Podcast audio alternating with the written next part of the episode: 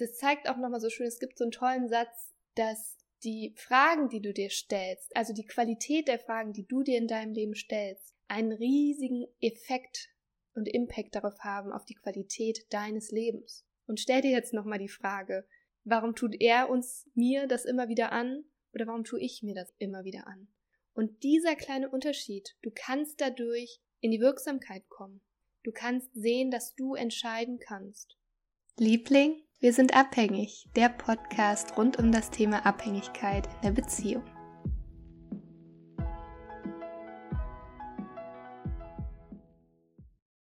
Hallo und herzlich willkommen zur heutigen Podcast-Folge. So schön, dass du wieder dabei bist. Mein Name ist Jeriga, ich bin Expertin für Sucht in der Beziehung und ich begleite dich dabei, die Abhängigkeit in deiner Beziehung zu lösen und wieder Sicherheit und Verbundenheit mit dir zu spüren.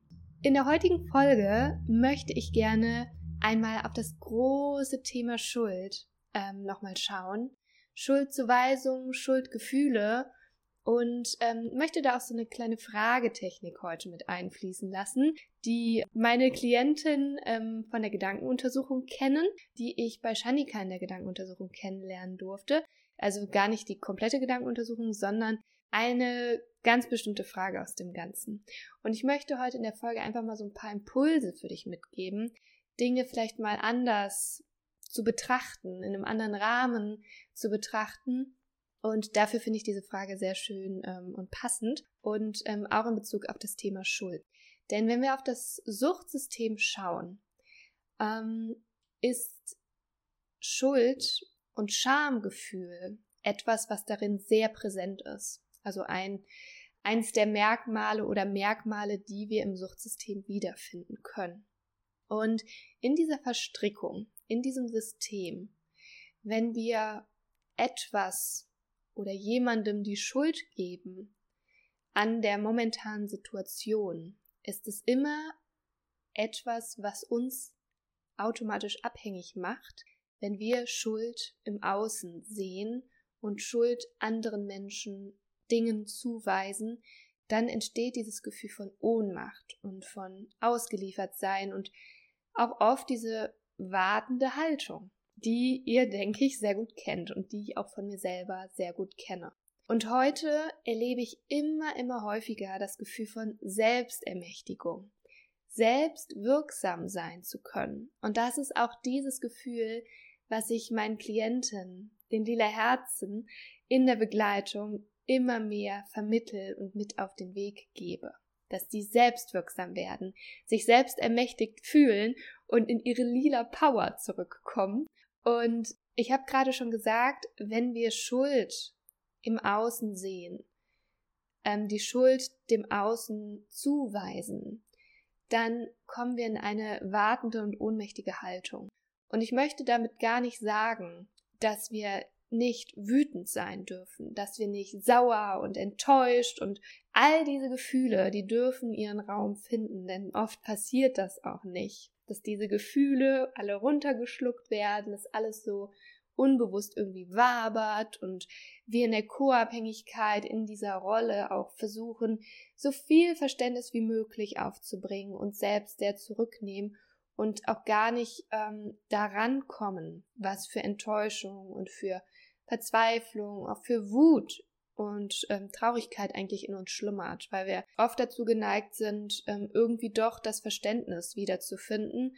Und das kann aber, wenn wir zu viel Verständnis aufbringen, auch wieder in eine sehr ungesunde und destruktive Richtung laufen, die sich am Ende eher gegen uns richtet, ähm, was uns oft gar nicht so bewusst ist. Also indem wir für viele, viele, viele Dinge Verständnis aufbringen, einlenken, uns mit gewissen Dingen zufrieden geben oder sie ertragen, weil wir versuchen, noch einmal irgendwie, noch mal eine Schippe draufzulegen, noch mal Verständnis irgendwie zu, ähm, zu zeigen, kommt es dann auch im Laufe dieser Zeit automatisch dazu, dass wir uns, dass wir an diesen Punkt kommen und dem anderen die Schuld geben für unsere Situation oder dass wir uns so ohnmächtig ausgeliefert und einfach völlig am Ende fühlen. Und das kenne ich von mir sehr, sehr gut. Also du bist damit nicht allein, wenn du diese, diese Schuldzuweisung ans Außen hast. Und ich möchte mit dieser Folge gar nicht sagen, dass das nicht sein darf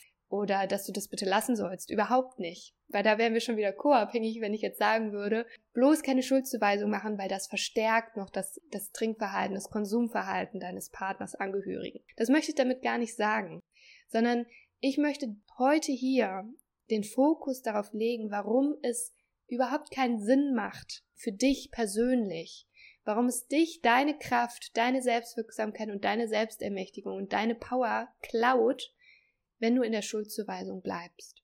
Denn du wirst in der wartenden Haltung, in der Position bleiben und hoffen, dass der andere sich verändert, dass der andere ja dann nicht mehr schuld ist und sich dann die Dinge verändern können. Und gleichzeitig macht es auch überhaupt keinen Sinn, wenn du dir die ganze Schuld auflädst und bei dir nach Fehlern ähm, suchst, Möglichkeiten, warum denn jetzt wieder konsumiert wird, was du falsch gemacht hast, weil es ändert an der jetzigen Situation auch nichts. Und ich möchte jetzt erstmal einfach so ein paar Sätze in den Raum werfen, die mir bei den Lila Herzen begegnet sind. Es muss vor zwei Wochen ungefähr gewesen sein, ähm, die mir aber immer wieder begegnen. Aussagen, die ich von mir auch super gut kenne. Und die auch in ähm, einigen Büchern, die ich zu dem Thema gelesen habe, auch in ja, ähnlicher Form schon beschrieben wurden. Und zwar einmal die Äußerung, warum tut er uns das immer wieder an? Ähm, oder mir das immer wieder an? Wenn du dir jetzt Familiensetting vorstellst mit Kindern und ähm, die ganze Familie leidet, die Kinder leiden darunter ähm, und der Partner, Angehörige hat das auch schon mal eingelenkt, der hat das auch gesehen und ähm, dieses Unverständnis, warum passiert das immer wieder? Warum passiert das immer, immer wieder? Warum tut er uns das immer wieder an? Er sieht doch, wie die ganze Familie darunter leidet. Und wenn wir so denken, also fühl dich einmal da rein. Vielleicht, du kennst das bestimmt auch, diesen, ja, diesen Gedanken.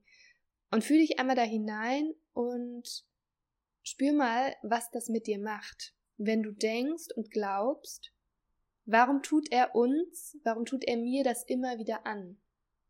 Und wenn wir so denken, dann sind wir in der wartenden Haltung, in der Position, der andere soll sich verändern, die Schuld liegt im Außen das hält dieses System am Laufen, das hält uns in diesem System, in dieser Verstrickung gefangen. Und dann spür einmal in dich hinein, kannst auch gerne die Augen schließen und stell dir einmal die Frage, warum tue ich mir das immer wieder an? Und das hat einen riesigen Impact und Unterschied, macht das, wenn wir uns das fragen und das mal stellen, diese Frage, Warum tue ich mir das eigentlich immer wieder an? Und ich meine damit gar nicht das riesige, große Ganze, die Suchtbeziehung, das Zusammenleben mit dem Menschen, weil das ist auch so charakteristisch für die Suchtbeziehung, dass wir immer schwarz oder weiß denken. Trennung oder Zusammensein. Am besten ganz verschmolzen und ähm, ganz so eine symbiotische, symbiotische Suppe. Äh, wenn ich so zurückdenke an mich, kann ich jetzt so schmunzeln, aber ich wollte immer dieses dieses seelenverwandte Gefühl vom Anfang. Also dieses Schwarz oder Weiß. Und das meine ich damit gar nicht, wenn ich sage, sich mal die Frage zu stellen, warum tue ich mir das immer wieder an?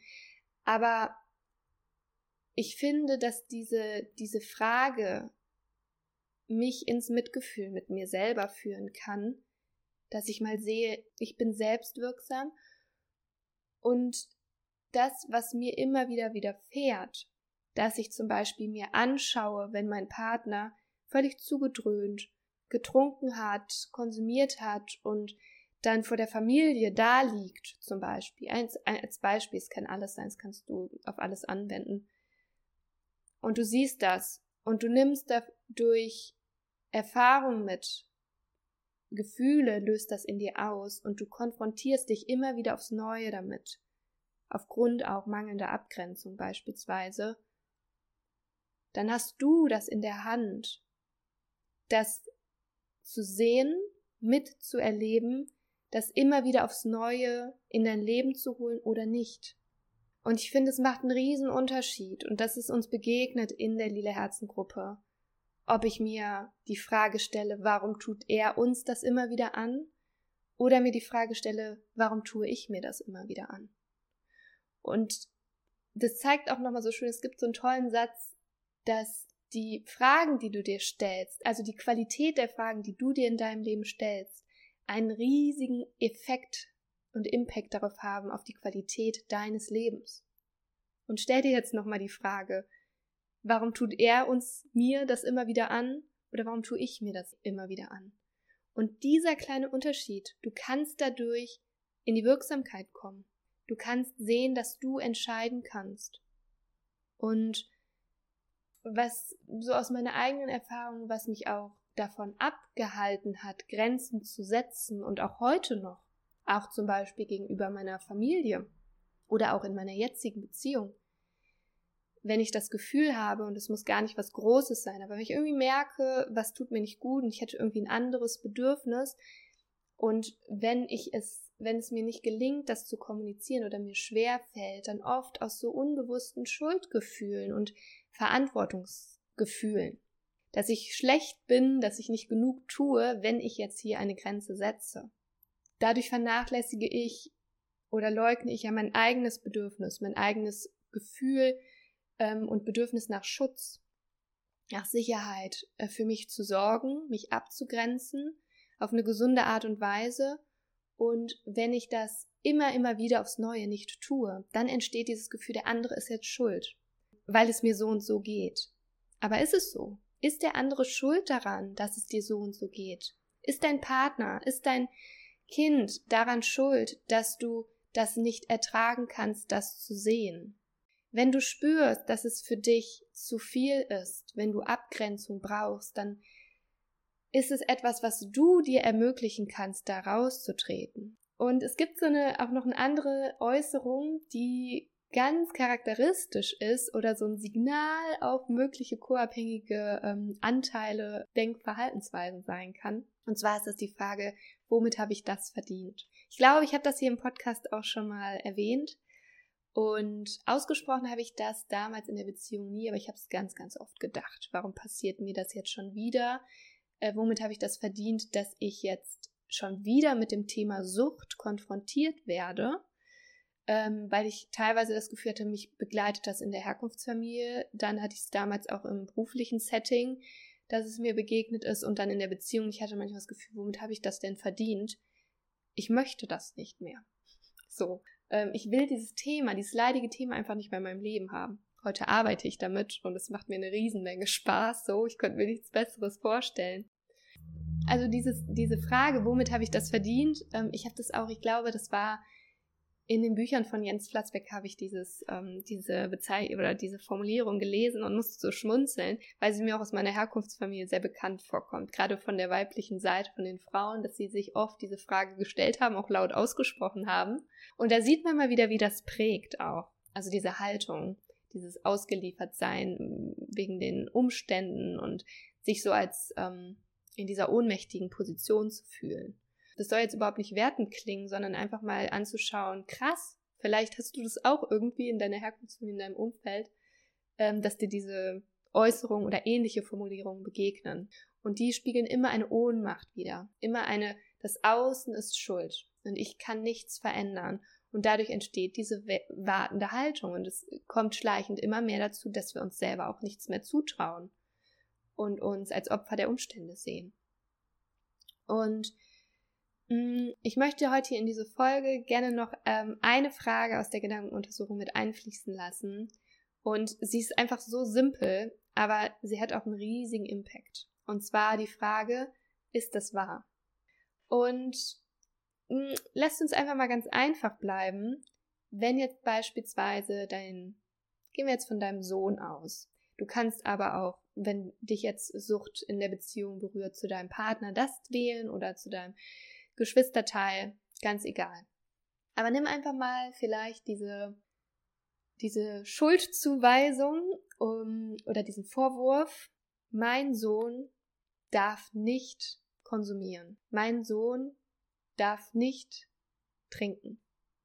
Mein Partner darf nicht trinken, mein Partner darf nicht konsumieren, mein Partner darf keine Drogen nehmen, mein Partner darf keine Pornos schauen, was auch immer. Egal, was dich berührt. Nimm diese Bezeichnung oder diesen Vorwurf und frag dich mal, ist das wahr? Und im ersten Moment fühlt sich das verdammt wahr für dich an, weil es bringt dich doch so auf die Palme. Es hat dich ja erst in diese Scheißsituation geführt. Und dann spür mal weiter rein. Wer sagt denn, dass das wahr ist, dass das nicht so sein darf? Und wenn wir so denken, wenn das unsere tiefe Überzeugung ist, und ich kenne das so gut von mir, XY sollte kein Alkohol trinken zum Beispiel, oder darf das nicht, dann stelle ich mich darüber, ich stelle mich über diese Person und ich bin in so einem Modus, ich mache die Gesetze, ich weiß, was richtig ist, ich weiß, was ähm, sein muss. Und wer bin ich denn, dass ich das entscheiden kann? Kann nicht jeder Mensch für sich selber entscheiden, was er tut, was sie tut, was er trinkt, was er nicht trinkt, was sie trinkt, äh, konsumiert? Wir dürfen doch alle selber für uns entscheiden, ob uns Dinge gut tun oder nicht gut tun. Und ich meine damit nicht, dass wenn du spürst, da ist eine Abhängigkeit der Fall, wenn du diesen Verdacht hast, ich meine ja gar nicht damit, dass das dann gut ist und die Person vielleicht nicht ja irgendwann eine Veränderung in ihrem Leben verzeichnen kann. Aber wer bin ich denn, dass ich jetzt gerade sage, du darfst das nicht? Weil dreh das mal um, würdest du für dein Leben wollen, dass dir jemand sagt, was du darfst und was du nicht darfst? Das passiert ja aber im Suchtsystem, dass wir nicht mehr selbstbestimmt sind, sondern uns abhängig davon machen, was andere tun oder meinen zu tun ist. So. Und wenn wir jetzt mal nochmal auf diesen, diesen Vorwurf schauen, zum Beispiel, mein Sohn darf keine Drogen nehmen. Und jetzt gehen wir einfach mal davon aus, es ist nicht wahr. Der darf das ruhig machen, kann ja alles machen. Dann dich zu fragen, wie kann ich aber damit umgehen, wenn die Person es trotzdem tut. Weil sie hat ja allen Freiraum der Welt. Und diese Erkenntnis zu sehen, die Menschen in deinem Außen, in deinem Umfeld, haben allen Freiraum zu tun, zu lassen, was sie wollen, das hast du auch. Das steht dir auch zu. Und deswegen kannst du auch Grenzen setzen. Deswegen kannst du dir auch Raum schaffen für dich. Und es zeigt wieder so deutlich, dieser Kontext, dass im Suchtsystem, ob wir es jetzt Co-Abhängigkeit nennen, ob wir es Abhängigkeit nennen, ob wir es Sucht nennen, dass das zwei Seiten ein und derselben Medaille sind. Dass die Überzeugung, die wir uns über uns selber haben, auch auf, ins Außen projizieren. Und um das vielleicht noch mal ein bisschen greifbarer zu machen von mir persönlich, was mir wirklich erst letztes Jahr in der Begleitung mit Chandika wirklich bewusst geworden ist. Das Thema Alkohol, ich habe hierzu auch eine Folge gemacht. Das Thema Konsum. Ich hatte in mir selber durch meine Prägung diese tiefe, tiefe Überzeugung und mir selber das Verbot auferlegt, ich darf nicht konsumieren, ich darf keinen Alkohol trinken. Ich möchte das jetzt nicht werten. Ja, das äh, hat jetzt gar nichts damit zu tun, ob das gesund ist, ob das sinnvoll ist oder sonst was. Aber ich hatte diese Überzeugung tief in mir aufgrund meiner Prägung. Und ich bin Menschen begegnet, ich bin in Beziehungen gegangen, auch vor meiner Suchtbeziehung damals bin ich in Beziehungen gegangen, in denen ich dieses Verbot, was ich selber mir auferlegt habe, in die Beziehung mit reingebracht habe und das auch erwartet habe vom anderen. Und dadurch ist diese, ja, diese ohnmächtige Position oder Situation dann auch entstanden, wenn es dann trotzdem gemacht worden ist. Und ich hatte mir unbewusst so viele Dinge nicht erlaubt, immer versucht, mich dem Außen anzupassen, dem zu entsprechen, dass ich auch wollte, dass die anderen das tun. Und wenn sie es dann nicht getan haben, waren sie schuld. Und vor allen Dingen war das, weil ich ganz viel Schuldgefühle noch in mir getragen habe, wo ich überhaupt keinen Zugang zu hatte. Wenn ich sehen kann für mich, ich kann die anderen nicht verändern, ich kann meinen Partner, meinen Sohn, mein, ich kann die nicht verändern, was sie konsumieren, was sie machen wollen, wie sie ihr Leben gestalten möchten. Aber ich beziehungsweise genauso wenig können sie das auch mit mir tun oder ich möchte das nicht mehr mit mir tun lassen und ich kann das auch frei wählen, ich kann das auch frei gestalten und wenn wir da mehr und mehr reinfinden, dann können wir uns auch mehr und mehr von Schuldzuweisungen lösen. Aber vielleicht im ersten Schritt, um da erstmal hinzukommen, ist es auch so wichtig, das zu fühlen, was da in uns vorgeht. all diese unangenehmen Gefühle, diese Schuldzuweisung, Schamgefühle, Schuldgefühle auch erstmal auf den Tisch zu bringen und zu spüren. Weil erst wenn wir was gefühlt haben und uns das mal bewusst geworden ist, was wir da eigentlich die ganze Zeit nach unten gedrückt haben, dann entsteht auch die Möglichkeit zur Veränderung. Dann können wir uns auf den Weg machen und schauen, was wir nicht mehr wollen. Und wir sind oft als Partnerin, Angehörige in der Suchtbeziehung sehr gut da drin, das runterzuschlucken, um Harmonie herzustellen. Dann bildet sich so ein dicker Kloß in uns. Und ich hatte das auch ähm, jetzt vor kurzem nochmal aufgegriffen, auch auf Instagram, mit den körperlichen Symptomen. Es sucht sich immer einen Weg nach außen. Ob es jetzt ein, ein absoluter Nervenzusammenbruch ist, ob es wirklich starke körperliche Beschwerden sind, ob es ähm, dann der Wutausbruch ist, irgendwann kommt es ja eh an die Oberfläche, in irgendeiner Art und Weise. Und oft sind es so körperliche Signale, Krankheiten, äh, wo so angestaute Emotionen drin sich verstecken. Und die wollen raus, die wollen gespürt werden, die wollen gefühlt werden in einem sicheren Rahmen. Da kann auch Begleitung sehr, sehr gut tun, weil es oft so viel ist auf einmal. Und wenn wir da durchgehen diese Schuldgefühle auch mal zu fühlen, zuzulassen, auch diese Vorwürfe von außen mal zuzulassen, was wir uns vielleicht oft einfach verbieten, weil dann wir denken, ja, dann wird der andere ja noch mehr konsumieren, dann wird das ja noch schlimmer, wenn ich jetzt hier äh, auch noch sage, was mein Bedürfnis ist, was ich möchte. Aber es hat Raum, es darf Raum gewinnen. Und da tut es so gut, eine Person von extern dazu zu holen, wo wir diesen Raum finden, uns einen Raum zu schaffen, wo das alles da sein darf, ohne direkt in eine neue emotionale Verstrickung zu geraten und irgendwie neue Schuldgefühle zu wecken. Und es kann halt gelingen, wenn wir eine Person haben, die emotional nicht so involviert ist in das Ganze. Das ist eine Riesenbereicherung für deinen Prozess. Genau, ich hoffe, dass ich mit dieser Folge so ein paar wertvolle Impulse mitgeben konnte bin ganz gespannt, wenn die Folge jetzt hier fertig ist, wie die Tonqualität ist, weil ich habe die Folge mit meinem neuen Mikrofon aufgenommen in meinem neuen Büro hier. Ähm, ich bin umgezogen, mit meinem Partner zusammengezogen in der letzten Woche.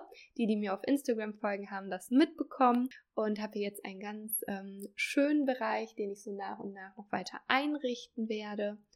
Und ich habe auch auf Instagram geteilt, dass ab Oktober, es wird wahrscheinlich Mitte, Ende Oktober werden, Liebling, wir sind abhängig, also dieser Podcast hier in Videoformat auch auf YouTube gehen wird. Da kannst du dich schon mal drauf freuen. Ich verlinke in den Show Notes auch schon mal den YouTube-Kanal. Da ist aktuell mh, hm, die allererste Podcast-Folge hochgeladen, die ich ähm, veröffentlicht habe damals. Die ist jetzt schon zweieinhalb Jahre her. Oder fast drei, glaube ich schon. Und ich werde dann nach und nach die Folgen, die schon ähm, online sind, auf Spotify, iTunes und so, werde ich da auf YouTube auch noch hochladen. Das wird dann erstmal nur mit Standhintergrund sein, ähm, also noch nicht mit Videoformat, aber einfach, dass ihr das da auch zur Verfügung habt. Und ab Mitte Oktober, Ende Oktober wird es dann mich auch zu sehen geben. Da freue ich mich schon sehr drauf. Ich bin gerade hier noch ähm, ganz viel am Testen, am Ausprobieren. Die Technik ähm, ist auch für mich super neu ähm, darf mich da erstmal einfinden, aber das neue Mikrofon war heute schon am Start. Gebt mir gerne mal ein Feedback, wie das für euch war. Und ähm, ansonsten lasst mich überlegen. Eine Sache wollte ich noch teilen. Ach ja, genau. Meine neue Webseite ist online. Also wenn du das jetzt am Sonntag hörst, wird sie schon online sein. Schau da gerne mal vorbei. Sie hat ein kleines Makeover bekommen. Und ähm, ja, ich hoffe, dass du heute wertvolle Impulse und Erkenntnisse für dich mitnehmen konntest. Und denk dran, glaub an dich, sei liebevoll mit dir, denn du kannst wirklich, wirklich alles schaffen, wenn du an dich glaubst, denn du darfst es dir selbst wert sein. Deine Jill.